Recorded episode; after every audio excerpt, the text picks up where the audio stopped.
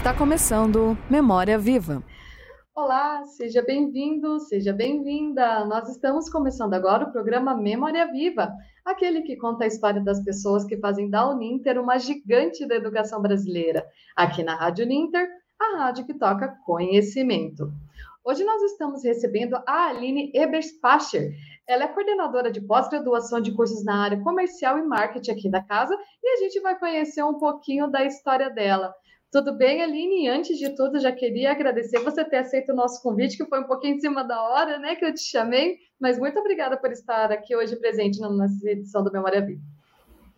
Olá, Bárbara, bom dia a todos. Eu que agradeço né, o convite, a oportunidade de estar aqui conversando com você. E até me sinto honrada quando você fala que nós fazemos parte né, da formação dessa gigante que é o Ninter. Muito obrigada pelo convite. Exatamente. E até antes de começar, eu e a Aline, a gente estava conversando um pouquinho aqui, ela já estava contando um pouquinho da história dela para mim, e eu tenho certeza que vocês vão se inspirar muito hoje com a história dela. Mas vamos então por onde a gente te conhece, Aline, que é aqui da Uninter, né? Eu queria que você contasse para a gente como que você chegou aqui, como que você entrou na casa, faz quanto tempo que você está aqui, como que, é, como que começou? Já começou como coordenadora? Não? Como que foi todo esse processo? Então, Bárbara, eu Entrei na casa em 2013, em julho de 2013. Eu tinha entrado em contato com a Uninter em 2012. Na época eu tinha uma filha pequena, ela, ela nasceu em 2010, né? Ela tinha aí dois anos mais ou menos, em 2012. E aí eu tive oportunidade, mas era para várias, mais do que uma noite, e a minha filha era muito pequena, e meu esposo também não estava em casa à noite, e ficava naquela ficou o coração apertado de mãe, não vou negar para você. E aí eu falei: ah, não, não vou voltar, não vou aceitar agora. E fiquei mais um tempo com a minha filha no período noturno e voltei a entrar em contato novamente com a Uninter em 2013. Na época, entrei em contato com o professor Cláudio Aurélio, que era o coordenador do curso né, de administração. Fui lá, conversei com ele, ah, daí comecei, ele me deu a oportunidade, né? Eu agradeço ao Cláudio, se estou na Uninter ainda hoje, é graças ao Cláudio que me deu a oportunidade. Comecei ali com uma, duas disciplinas, dividindo disciplina, eh, cursos com ele, coordenador de administração, e com a professora Vanessa, que na época era coordenador do tecnólogo de processos gerenciais. E aí estava disciplina em cada um deles, né? E então, foi ali um período até de conhecimento da própria Uninter, da forma de ser. Cheguei a conversar com a professora Ing, na época, que era coordenadora pedagógica, né, orientava as pessoas, muito competente, muito dedicado né, na formação do professor, ajudou muito também. Então, ali isso foi 2013, 2014, trabalhava com a professora Orista nos cursos dos na área de negócio, administração, normalmente, processos gerenciais, que são os cursos mais próximos, né? Em 2015, me convidaram para trabalhar na tutoria, na escola de negócios, de um curso chamado Gestão Comercial. Na tutoria, aprendi muito, muito, muito. Agradeço aí a oportunidade ao professor Elton, que me aceitou ali na equipe aprendi muito sobre como funciona o AVA, e a gente brinca que para entender o AVA vai uns três meses, mais ou menos, porque é uma diferença entre você ser uma professora, como dizem os alunos, você é só professor, né? mas há uma diferença entre você ser professor na sala de aula, levar o conteúdo, interagir com os alunos e trabalhar na tutoria no sentido de conhecer o AVA, entender esse aluno que está em todos os cantos do país, entender como é que o conteúdo chega para o aluno, alimentar a sala, se preocupar com a qualidade dos prazos, daquilo que é informado para o aluno. Então, foi assim um aprendizado enorme né, de trabalho, de convivência ali junto com a equipe da Escola de Negócios. E aí, em 2017, o professor Castanheira estava montando uma nova equipe de pós-graduação. O professor Elton perguntou se eu tinha interesse em atuar junto e aí me indicou o professor Castanheira. E desde 2017 eu atuo ali junto com a equipe do professor Castanheira na pós-graduação.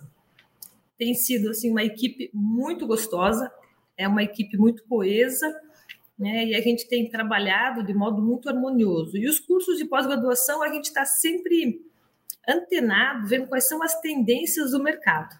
Uh, fazendo ali rapidamente uma propaganda né, com essa questão das tendências. Então, a gente tem investido ali em curso de gestão de franquias, porque a gente observou que a franquia tem a demanda por empreendimentos né, de franquia tem aumentado no país, mídias sociais, marca. Então, assim, os cursos da pós, eles estão sempre antenados e o professor Castanheira nos dá essa credibilidade, né, de investir nas nossas ideias. Tem sido uma experiência muito agradável.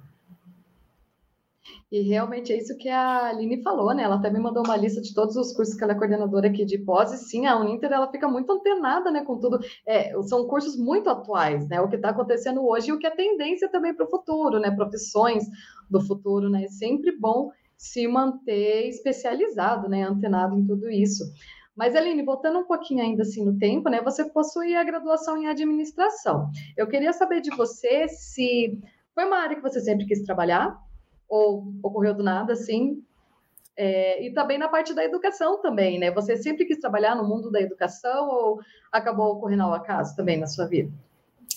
Puxa, essa pergunta, né, coloca a gente ali numa, numa saia justa, eu brinco. Veja, é, a gente vai percebendo algumas mudanças e algumas oportunidades na vida e vai se identificando com algumas situações. É, eu, antes de ir para a área de educação, eu trabalhei, eu fiz desenho industrial no antigo Cefet, trabalhei em empresas, projetei imóveis, projetei com essa área de desenho. Basicamente a parte de móveis, seja móveis residenciais, e trabalhei um tempo também com móveis e equipamentos para supermercado. Trabalhei uhum. seis anos com esse ramo. Então eu tinha essa percepção. O curso de administração veio talvez por influência até é, talvez um pouco familiar, paterna. Meu pai tinha uma empresa, ele sempre trabalhou com isso. E a gente vai observando né, e vai se identificando com algumas situações. Fiz administração na FAI, gosto muito do curso de administração, é um curso que eu é, vejo como muita, muito necessário né, para um país como o nosso, precisa formar e deixar os gestores atuarem. Aí você vai me perguntar assim, Aline, como é que chegou a questão da educação na sua vida? E aí eu vou tomar a liberdade de avançar. Se era uma pergunta sua, já estou chegando lá na frente, né? É, como é que chegou essa história do doutorado e essa história uhum. da educação, né? Quando eu fui para a França, a gente já retoma um pouquinho isso. Eu acabei, eu sempre gostei muito dessa questão de, de grupos, né? De pessoas. A gente estava conversando um pouco antes a questão dos grupos, das pessoas, da comunicação. E quando eu estava na França, é, no primeiro ano eu fiz um curso de francês e na sequência eu falei, vou fazer um doutorado. E aí, na França é muito forte essa questão da sociologia, é muito forte essa questão da filosofia, os pensadores, o campo das ideias. Mas sociologia, até porque a sociologia ela é francesa originalmente, né, com os grandes pensadores, e estava muito presente isso. E aí eu tive, falei, puxa, mas tem tudo a ver, porque pensar na administração pura, no campo da ciência, para mim, do tipo, ah, vamos pensar a administração pura no sentido da metodologia, no sentido né, do processo, talvez não seja bem o meu perfil, mas pensar na administração no sentido do grupo de pessoas, naquilo que transforma a sociedade, na mudança sempre na questão social, seja ela através né, dos diversas formas e grupos sociais que produzem, produzem algo e transformam a sociedade, aí me interessa. E aí, então, eu cheguei nessa questão. Na época, existia um laboratório chamado Administração, Economia e Social, que vinculava esses, essas três temáticas, essas três linhas de pesquisa. Então, assim, ah, como é que você foi chegando nisso? Fui chegando nisso por uma questão, talvez, de afinidade e interesse, né? Mas voltado para essa questão social, né? E aí, claro, uma vez chegando no doutorado, qual que é o caminho natural? A educação. Né? Então, muito bacana. Nossa, eu achei muito legal você falar isso, né? Porque pelo que eu estava vendo do, é, do seu currículo, né? Ontem, para montar minha pauta, né? Eu estava vendo aí a graduação em administração, mestrado e doutorado em sociologia. Daí fica, ai, mas como que essas coisas se complementam, né? Até que eu estava vendo aqui que você tem é, especialização na economia solida é, social, solidária, até, né? Trabalha com isso. Aí eu achei muito bacana e você falando agora deu para entender, né? É, tudo isso. Mas voltando então um pouquinho, eu queria que você contasse então dessa parte, né, que você me falou antes da gente começar aqui da sua estadia, né, lá na França. Conta para todo mundo que está aqui acompanhando como que foi, né, que surgiu, que eu achei muito legal, né, quando você comentou de quando surgiu essa vontade de ir para lá. Fala um pouquinho para gente. Pode contar todo o passado, assim? Pode. Pode.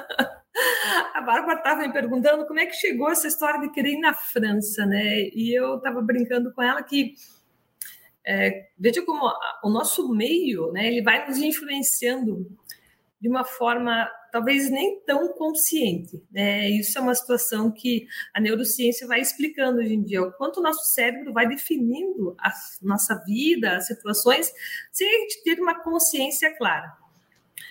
Mas eu lembro que quando eu era mais nova, assim, adolescente, fazia segundo grau ainda, né, a gente está falando aí de uma economia mais fechada, a economia no Brasil foi se abrir na década de 90, a globalização também ganha força. Então, as informações que nós tínhamos dos outros países, elas eram muito restritas. Era o que chegava ali pelo meio de comunicação, pela mídia, não tinha internet, como nos dias de hoje, onde tudo chega muito rapidamente. E todo dia antes da gente ir para a escola, eh, tinha uma rádio sem fazer nenhuma merchandise, mas a Ouro Verde, e tinha um jornal matinal, que eu acho que era das sete às sete e meia. E era aqueles jornais bem fechados, sabe, Bárbara? Não é que nem hoje em dia, que os jornais que o jornalista conversa, que a gente manda mensagem, nada disso. Era aquele jornal, assim, leitura de notícia mesmo, né? E, e aí o cara falava assim de uma forma quase que robótica para os dias de hoje. E diariamente vinham jornalistas direto da França, né, direto de Paris, eu acho que era. E ele falava, então, alguma coisa que estava acontecendo na Europa como um todo. Nossa, e eu pensava assim, nossa, deve ser muito legal ir para a França, deve ser muito legal, vai, vai alimentando né, essa, esse desejo. E eu sempre falava, não, um dia eu vou morar na França, um dia eu vou morar na França, um dia eu vou morar na França. E aí, quando veio, é, daí, claro, a vida seguiu, né, foi seguindo, faz faculdade, conheci meu atual esposo, e ele sempre quis fazer doutorado, e aí veio aquela situação: vamos para onde fazer o doutorado? E aí tinha a oportunidade de ir para a Inglaterra, tinha a oportunidade também de ir para a França. Ele tinha feito inscrição em algumas instituições, tinha sido aceito. Daí ele falou: então, amor, vamos para a Inglaterra ou vamos para a França? E eu confesso para você, Bárbara, que quando eu estive na Inglaterra, sei lá, pouco antes da gente decidir, lá 2000 mais ou menos, a gente foi em 2002, 2000 mais ou menos, chego na Inglaterra e perto do Natal, passar o Natal na Inglaterra, o avião chega no aeroporto, três, quatro da tarde, estava escuro já. Falei, nossa, que deprê. Né? Quatro da tarde estava escuro. E era assim, os dias do inverno lá são muito curtos. E eu fiquei pensando, imagina morar num país, se fosse, e ainda por cima, se a gente fosse para a Inglaterra, não seria em Londres, era uma cidade um pouquinho mais para cima, acho que era Lillis, alguma coisa assim, que era mais, assim, mais escuro ainda, sabe? Tinha menos tempo de sol. Eu falei, gente do céu, passar esse tempo lá, nossa escuridão toda vai me dar uma deprê danada. E aí também tinha oportunidade de uma cidade no norte da França e tinha oportunidade de uma cidade do sul da França. E apesar da gente ser curitibano, a gente gosta de sol, né? Então, optamos por ir para o sul da França, que é uma cidade chamada Montpellier. Ela fica bem no sul, entre Toulouse e Marseille, e no Mediterrâneo ali. Foi uma, uma experiência muito agradável, muito agradável. Eu comentei com a Bárbara que a gente tem que passar por esse tipo de situação, é, tem que chorar muito sábado à noite, sentir falta da família, né? Porque é assim que a gente acaba dando esses passos. Mas era uma cidade assim com um clima muito agradável, bem mediterrâneo, bem seco. A gente brincava que a gente nem tomava antialérgico lá, diferentemente de Curitiba, né, com essas oscilações climáticas. Então tudo isso favorecia lá. É, chegamos na cidade. Antes que você me pergunte, Bárbara, chega na cidade e daí eles falam assim: puxa, beleza, tem hotel reservado por uma semana, 10 dias, até lá, logo eu acho alguma coisa. Chegamos na cidade, era acho que 22 de agosto, se não me falha a memória, de 2002. Opa, alta temporada, é uma cidade com muito estudante, e aí você não consegue achar local para morar, começa a dar um certo desespero do tipo, e agora? Para onde eu vou morar? Eu saí da minha casa com tudo certo, bonitinho, para chegar aqui não ter para onde ir, né? Então você começa a descobrir novas experiências, você não sabe onde fica a panificadora, você não sabe onde fica a primeira farmácia, você tem que descobrir como é que funciona o sistema de saúde, o sistema de educação. Então, é chegada no novo, né? É, você fala assim, nossa, sábado à noite tá todo mundo lá no Brasil se divertindo, eu tô aqui sozinha, mas é uma realidade, né? Claro que depois aí de quatro anos você já está mais integrado, você já tem amigos, mas o começo, essa descoberta, ela leva um tempinho, sabe, Bárbara? Então. Eu imagino. E eu até pedi para você comentar de novo aqui para todo mundo, né? Ficar sabendo, porque eu achei muito legal isso que você falou que há muitos anos atrás eu ouvia isso da França, ficou pensando, não, um dia eu vou, eu vou para a França, e foi, né? É até porque um, um dos intuitos aqui do Memória Viva é, é, as pessoas se inspirarem, né? Pegarem a história do outro e acreditar que também conseguem, né? Então, eu acho muito bacana você falar que foi, foi, você viu só, é só acreditar, eu vou, eu vou, eu vou. Daí chega o momento que consegue fazer e vai, né? Ah, legal. É, é, bem, é bem isso, né? Eu acho que ter essa eu não vou dizer que a gente tem que fechar em um único propósito, não é por aí, mas a gente precisa, sem dúvida, né, de estímulos externos, de inputs externos, né, e essa vivência que nos permite ter esse crescimento e essa transformação. Uma coisa interessante, quando a gente estava falando da França, é, por exemplo, o que a gente vai aprendendo também, né, Bárbara, é que existem muitas formas de vida eu quero dizer assim, não existe uma única maneira da gente pensar. E eu vou colocar aqui um exemplo muito particular, já que aqui está falando, abrindo o coração, né? Então eu vou colocar uhum. essa, essa situação. O meu filho mais velho, que hoje está com 16 anos, nasceu lá. Não ele, não, ele não é francês, ele teria que ter morado um tempo lá para ter uma cidadania e tal. Ele saiu de lá com menos de dois anos. Mas veja, quando ele nasceu lá, existe todo um ritual de hábitos alimentares infantis que são verdades na França, mas que não são verdades aqui do Brasil. Né? Então, quando eu comentava, por exemplo, seja com a minha mãe, com algumas pessoas mais próximas, o que, que a gente, o que, que é estimulado a dar para uma criança, é, as primeiras alimentações, tudo mais, os hábitos franceses. Nossa, mas vocês fazem isso lá? Não, mas a gente não faz isso aqui. Então a gente começa a entender que não existe uma verdade absoluta né? e que cada país, né, cada pessoa, cada núcleo vai fazer o seu melhor com aquilo que tem. Tem uma situação interessante também, tem um texto muito bacana na de sociologia que fala que as mães africanas elas alimentam as crianças dormindo e que isso fica aberto para a criança, tipo assim, esse peito materno ele está aberto para a criança durante a noite sem nenhuma regra. E que o próprio processo que a gente chama de ir às fraldas, para nós, sair das fraldas, né?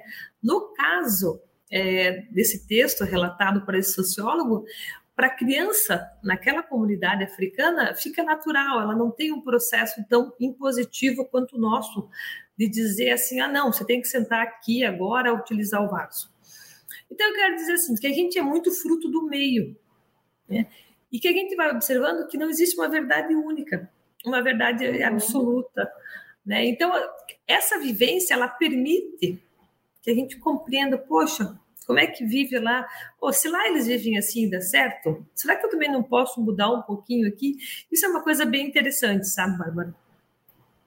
Muito legal, adorei saber. E, gente, na verdade, está sendo uma surpresa até para mim, porque assim, a Aline, ela faz programa aqui com a gente desde o início da rádio, né? Que é o negócio de tendências, ela é uma das integrantes. Então, assim, eu, eu imaginava a Aline uma pessoa. Uh, digamos, mais de exatas, né? Não sei se a gente pode falar assim, não sabia desse, desse lado da sociologia e tal, e estou adorando descobrir isso, tá? Tá muito bacana. E só para responder aqui a Milena Ferreira, ela mandou bom dia para a gente. Ela perguntou se a live fica salva no canal. Fica sim, aqui no da Rádio Ninter, tá? Tanto no nosso Facebook quanto no YouTube. Depois, se você não pegou desde o começo, você pode assistir e acompanhar lá depois desde o início, tá bom? E Aline, eu queria saber então de você, no caso da sua carreira, fora aqui, né, tanto da Uninter uh, quanto a do meio acadêmico, você chegou a atuar em outras áreas, até com isso da administração, economia solidária também é, essas partes? Então, Bárbara, eu, antes de eu ir para a França, eu trabalhei numa empresa de um, a parte de equipamentos de supermercados, né, mas isso antes de ir para a França. Quando eu voltei da França, eu trabalhei numa outra instituição de ensino. Foi aí uns três anos, mais ou menos, até que minha filha nasceu. E aí, quando ela nasceu, eu fui desligada. E aí, fiquei uns dois anos com a minha filha. E aí, comecei a trabalhar na Uninter. A questão da economia solidária, como é que acontece? Na França, quando, como eu te falei, em relação a, a esse laboratório que ficava na universidade chamada Paul Valéry, também conhecida como Montpellier 3, Montpellier 3, que eles chamam. Então, é um laboratório chamado AES, Administração, Economia e Social, e ali eles pegavam uma mescla. O objetivo, na época do professor Alain Marchand, que era o responsável, era uma mescla né, da, de envolver essas três linhas de pesquisa. Quando eu saí do Brasil e entrei nessa brincadeira, eu poderia dizer assim, essa brincadeira de, do doutorado, e antes de fazer a especialização lá, que eles chamam de DOA, que DOA seria um diploma de estudo aprofundado, um diploma de estudos aprofundados que seria equivalente ao nosso mestrado, que antecede ao doutorado. É, eu saí daqui, veja, a gente está falando aí em 2002, mais ou menos. O presidente anterior era o Fernando Henrique Cardoso, e o, e o Fernando Henrique, na época, sua esposa, a Ruth Cardoso, ela defendia muito um projeto junto às escolas, que eu acho que era amigo da escola, que é essa questão de ajudar a transformar as escolas públicas, pintar muro. Acho que você pouquinho mais nova, né, Bárbara? Acho que você não vai lembrar dessa época. Mas a Ruth Cardoso, ela tinha esse programa chamado Amigos da Escola, passava direto nos meios de comunicação, sobretudo a Rede Globo, e aí fazia uma campanha para as pessoas ajudarem as escolas, pintar a escola, reformar a escola, tentando valorizar a escola pública. Se falava muito organização não governamental também aqui no Brasil na época, veio com essa linha da Ruth Cardoso também. Chego na França, nossa, e tento entender, é muito engraçado essa parte que eu vou te contar. Tento entender o que é uma organização não governamental na França. E eu vou, eu vou, eu vou, eu vou, e descubro que não existe essa expressão como nós aqui utilizamos de modo genérico, a expressão organização não governamental. Uhum. Sim, ela existe, claro, mas não assim, que aqui tudo para a gente entra em organização não governamental. É uma ONG, é uma ONG, é uma ONG. E aí lá eu fui entender que existe um, uma, um grupo chamado Associação, que é uma situação muito forte lá, que é baseada em uma lei de 1904, que aí os franceses foram é, proibidos de se associar, e aí elas foram, porque o grupo de pessoas, ele é sempre uma ameaça para o Estado. Né? Então, eles foram proibidos de se associar e só foi autorizado no começo do século XX novamente. E aí, depois das associações, vieram as cooperativas, e depois das cooperativas vieram a economia social. Aí, quando, daí, dentro desse contexto, a gente poderia, pode chamar de organização não governamental. Eu estou falando tudo isso porque eu tive que entender para minha tese toda essa realidade, né? Uhum. E aí, eu, eu fui entender que depois da Segunda Guerra Mundial, eles, como a economia social estava muito batido o nome, eles criaram um novo conceito chamado economia solidária. E o que, que é isso tudo dentro da economia francesa?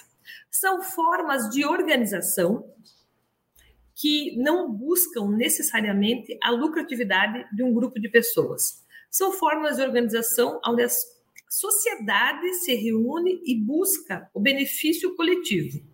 Então, você vai encontrar escolas na França que são associação, você vai encontrar academia. Eu mesmo, quando frequentei uma academia na França, era uma associação. Leva um tempo para você entender que essa academia não tem dono, que ela teoricamente é uma cotização que você paga para participar, que teoricamente você tem poder de decisão no processo, sabe? Você tem poder de decisão nesse processo.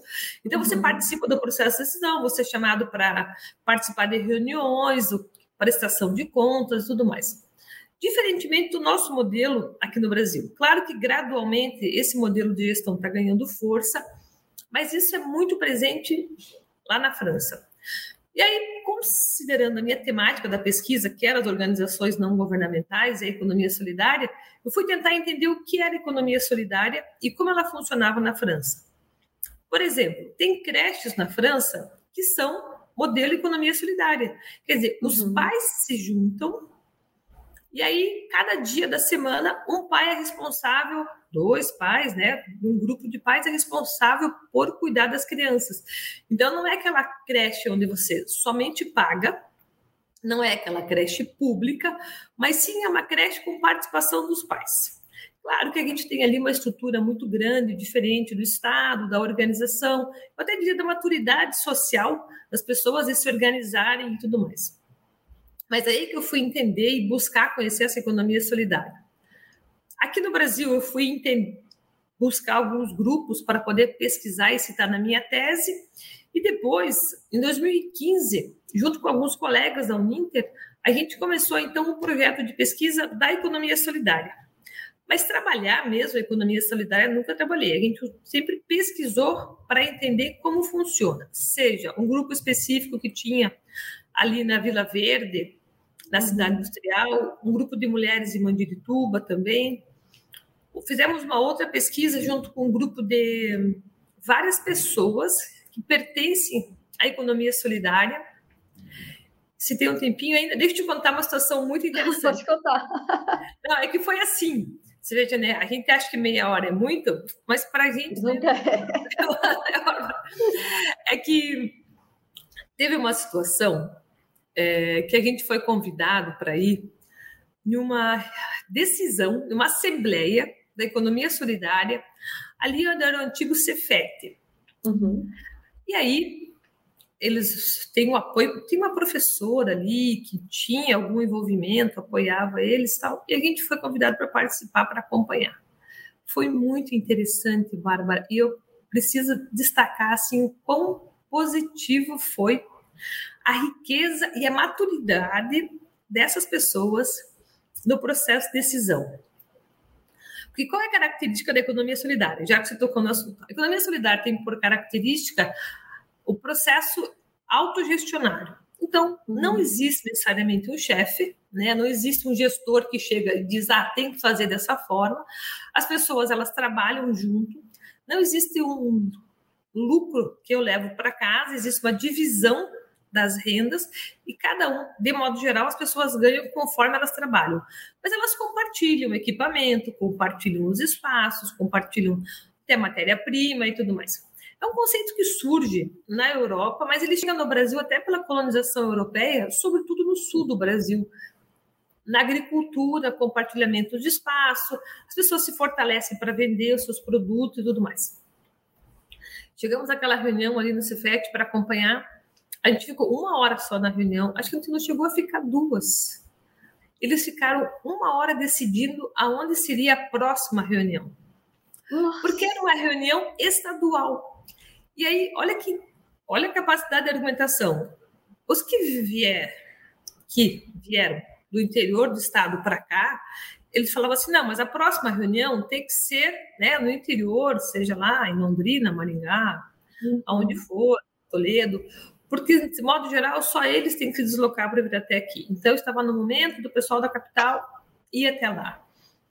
E assim foi, foi, foi, foi se desenvolvendo. Mas veja, para ter esse tipo de diálogo, para ter esse tipo de avanço, você precisa de maturidade, de negociação, de respeito mútuo, de objetividade. Então a gente saiu de lá assim impactado. De um lado a gente falou, nossa, por outro lado a gente falou, de um lado a gente saiu assim, nossa, tá na hora de ter um chefe que coloque ordem no processo. Por outro lado, a gente pensou, nossa, que maturidade, né, de respeito à diferença das ideias. Muito interessante foi. Muito interessante mesmo.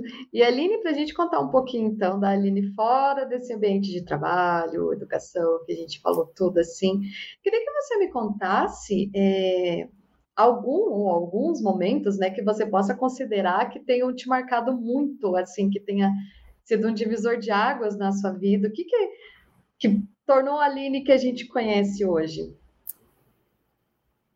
Puxa, essa pergunta aqui você me tirou ali. Sabe, eu acho que a Aline que a gente conhece hoje, assim como todos nós, né, é uma construção contínua, né, da busca uhum. dessa melhoria. Né? A gente nunca vai chegar aonde a gente está hoje sem a presença dos outros, sem a participação dos outros, que nos permitem crescer, que nos permite nos desafiarmos, né, que nos estimulam nesse desenvolvimento. Então, eu acho que, sem dúvida, no âmbito pessoal, no âmbito pessoal, se tem uma situação que marca muito para uma mulher é a maternidade, né? Uhum. Ela nos transforma muito, ela nos deixa muito mais humanos, nos deixa melhores, a gente consegue compreender melhor o outro. E eu tive a oportunidade e a bênção de ter dois filhos e então assim é uma coisa que marca muito. E você falou da questão da, do Marco, né? É interessante uhum. porque o meu primeiro filho, que está com 16 hoje, ele nasceu quando eu fui lá escrever, me inscrever para o doutorado. Então, eu tinha feito, a, tinha defendido, né, junto ao professor Alain Martian, na época, tinha apresentado o meu projeto de EUA, tinha sido aprovado, e ele falou: Olha, você tem interesse em fazer o doutorado, né, Aline? Então, se você tem interesse, né, siga as inscrições, siga os protocolos. Perfeito. Aí, engravidei, e claro que isso atrasou um pouquinho o desenvolvimento do doutorado. É, e aí, no decorrer, eu volto para o Brasil, estava acertado já. Eu volto para o Brasil. Uhum eu tinha acertado com o professor Alain Marcial que eu voltaria para o Brasil, terminaria a minha tese aqui, porque eu, era um comparativo Brasil-França, e voltaria para defender. Volto para o Brasil e, em 2008 o professor Alain Marcial faleceu. Então, e veja a situação, eu estava aqui, ele faleceu lá, eu não tinha contato, e como é que eu ia terminar meu doutorado? Já estava com boa parte da pesquisa realizada, uhum. e o desafio da escrita em francês e tudo mais. E aí um outro professor, na época, que era o braço direito dele nesse laboratório, chamado Michel Plan, consegui entrar em contato com ele. Isso, claro, foi aí um, eu diria até uma expressão chula, uma perrenga, assim, né, para conseguir entrar com os devidos contatos, junto com a secretaria, eu daqui, entrando em contato lá. E aí agendei a minha defesa. Só que daí é assim, Bárbara. Isso já é 2010. Uhum. E a minha defesa de tese ainda estava indefinida. E aí eu queria ter mais um segundo filho. E aí como é que faz? Em suma, tive meu segundo filho, a defesa de tese estava marcada para perto do Natal, em dezembro. Minha filha tinha 40 dias, coloca ela no avião e vai. e aí foi engraçado. Engraçado, agora, claro, agora a gente acha engraçado, né? Acaba minha defesa tal. É, mas aí o professor, um dos professores da banca, minha filha lá no carrinho, que é dormindinho, porque 40 dias só dorme, né? Uhum. Aí ele vê assim, a pequena e fala assim: Nossa, a gente vê que a pesquisa começa bem cedo, né? Ele brinca. então eu brinco que um filho começa na defesa, na, na, no começo do doutorado e outro no final, né? Então acho que a maternidade para para a gente como mãe é uma coisa assim que marca bastante realmente porque nos transforma muito. E eu, eu acho que é a oportunidade também é, de trabalhar com pessoas que nos permitam esse crescimento né? E aí todo o grupo da Uninter é uma coisa fantástica né, de uma forma assim muito sincera. E eu, eu lembro também assim uma pessoa que nos deixou e ficou um vazio muito grande foi o professor Mário Alencastro que foi falando Aline vem aqui vamos para o grupo de pesquisa vão para o comitê de ética, para o conselho. Isso foi dando oportunidades de crescimento né, no âmbito profissional. É um desafio assim, muito bacana, sabe? É, no mais, Bárbara, eu acho que a gente vai se envolvendo né, com, com os hobbies, a gente vai se envolvendo com, com os desejos. Né? Nos últimos tempos, você perguntou que marca, nos últimos tempos eu tenho buscado muito um aprendizado que tem me envolvido muito da neurociência. Uhum. E tem sido assim, uma coisa muito bacana. Isso também tem sido um divisor de águas, essa questão do autoconhecimento, essa questão de entender um pouquinho mais do seu cérebro, igual eu comentei com você, né? Da rádio que meu pai ouvia lá nos anos 80 e como isso vai ficando na nossa cabecinha sem a gente ter essa consciência. Então, isso também tem sido uma coisa assim, muito interessante, sabe? Muito legal. E fala um pouquinho então da sua rotina pra gente, Aline, seus hobbies. Eu estava vendo as suas redes sociais ontem, eu vi que você tem o Toby, não sei se você é muito ligada a animais, assim, mas conta pra gente um pouquinho da sua rotina fora disso do trabalho. É mais caseira? Gosta de sair?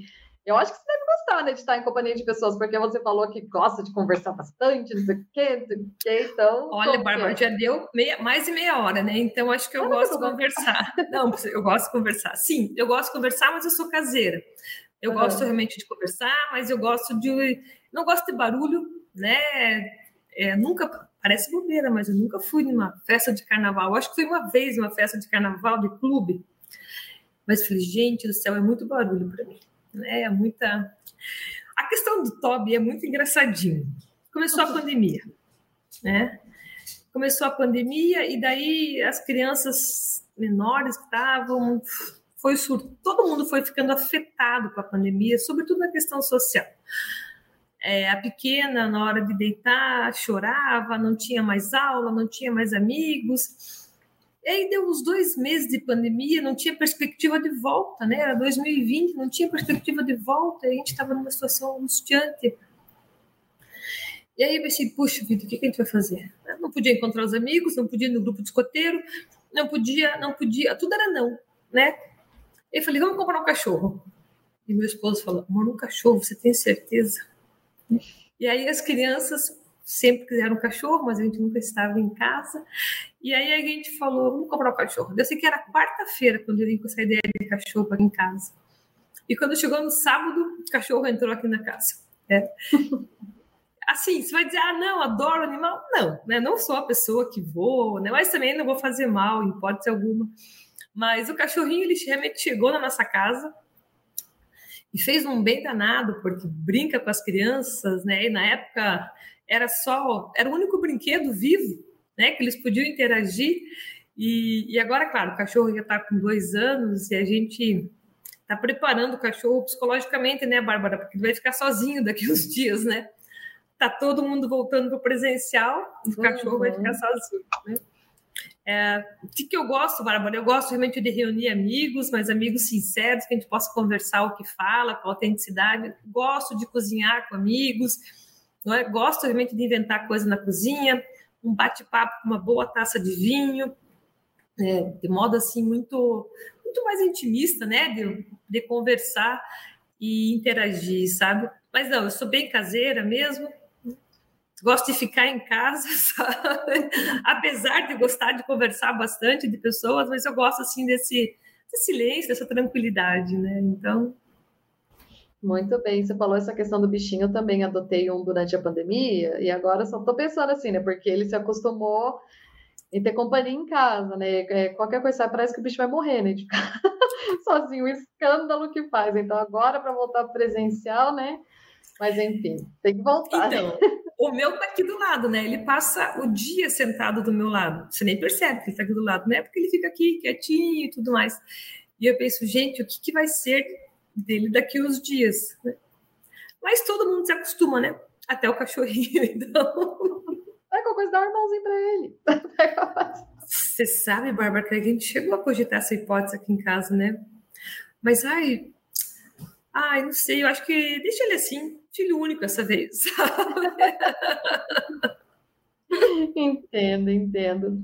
Aline, então, para a gente finalizar a nossa edição de hoje, eu queria saber de você, então, planos futuros. Tem alguma coisa aí em vista? Como que vai ser? Tem algum sonho ainda que você quer muito realizar? Conta para gente. Olha, Bárbara, acho que do âmbito pessoal é bem interessante, mas do âmbito pessoal, acho que o grande sonho que a gente tem, né, já que é uma fala mais pessoal, né? É assim que os filhos se deem bem. Isso é uma coisa assim uhum. muito bacana, né? Que eles se encaminhem, que eles sejam felizes e tudo mais. Isso é uma coisa bem legal, realmente. E no âmbito profissional, eu acho que continuar crescendo, né? Crescendo academicamente, crescendo com boas redes, com bons contatos, né, na busca da pesquisa, na busca de livros, artigos, mas nesse sentido realmente. É, dentro dessa área acadêmica mesmo, que é aquilo que a gente foi se envolvendo, foi gostando, foi se apaixonando, né? Mas nessa linha realmente da pesquisa, e agora que a gente tem mais dois minutinhos ainda. Pode falar. Estou falando aqui ainda. falando aqui ainda. É, esse ano é, eu assumi a liderança a pedido do professor Alceli, do Grupo 6, o grupo de cidades educadores inteligentes sustentáveis, que pertence, que é um grupo de pesquisa ligado à pós-graduação. E a gente está trabalhando ali com algumas propostas de livros e tudo mais. Então, a ideia é realmente ir nesse sentido da pesquisa, do crescimento, e por que não também fazer aí um pós-doutorado fora do Brasil, que era uma proposta muito inicial, muito inicial, realmente, ah, vou fazer um pós-doutorado fora. Mas agora, considerando toda essa situação global, né, a questão das guerras, toda essa situação, a gente vai né, devagar ali, vendo como é que está acontecendo. Mas por que não, né? Então, por que não, né? E tomara é. que venha esse pós-doc aí, né? Se tiver novidades, conta pra gente. Ah, venho aqui de novo conversar com você daí. Vamos. É, Aline, então é isso. Mais uma vez, gostaria de agradecer a sua presença aqui hoje. Foi uma delícia conhecer mais um pouquinho da sua história para deixar aqui aberto para você passar sua mensagem, se quiser agradecer, se quiser mandar um beijo, né? Parece a chute, né? Falando mandar um beijo para quê? Pode ficar à vontade. Bárbara, eu que agradeço aqui o convite, né? Eu, eu brinco sempre que eu sou uma. Eu brinquei com a Bárbara, né? Eu falei, olha, eu sou uma pessoa ordinary people, não tenho assim nada de muito, né? Mas ao mesmo tempo, quando a gente olha o histórico de vida, é muito gostoso ver o quanto a gente foi construindo e foi se superando. Eu brinco sempre que o nosso maior inimigo somos nós mesmos, né? Quando a gente tem que superar os nossos desafios, levantar diariamente, nos vencer. Eu agradeço aqui o convite, novamente agradeço a oportunidade junto ao Grupo Ninter, as pessoas com quem eu tenho oportunidade de trabalhar. E para quem quiser trocar uma ideia, seja aí no sentido acadêmico, seja no sentido da educação, é, eu posso você pode colocar meu e-mail ali, Bárbara, que é aline.e.uninter.com e eu fico à disposição para trocar uma ideia, seja pesquisa, seja educação, ou mesmo né, em relação, em relação a, a ah, é? Aline... Tem também meu Instagram, que é Aline Maraguns, né, que eu alimento ali com algumas informações, sobretudo a vida profissional. E eu acho que é importante as pessoas sempre olharem para frente. Né? Acho que a pandemia nos mostrou muito isso, né, Bárbara? A gente não pode parar. A vida sempre segue. Então a gente tem que dar sempre essa continuidade. Né? Agradeço a você, Bárbara, a sua atenção, né, o seu interesse pela minha vida né, e pelo convite.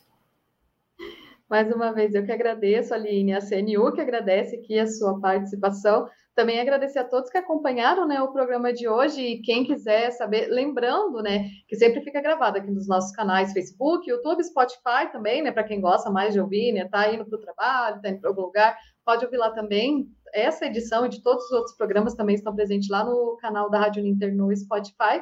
E você quer conhecer mais da história das pessoas que fazem da Uninter uma gigante da educação brasileira, fica coladinho aqui toda quinta-feira às 11 horas da manhã na Rádio Ninter, a rádio que toca conhecimento. Tchau, tchau, gente, e até o próximo programa.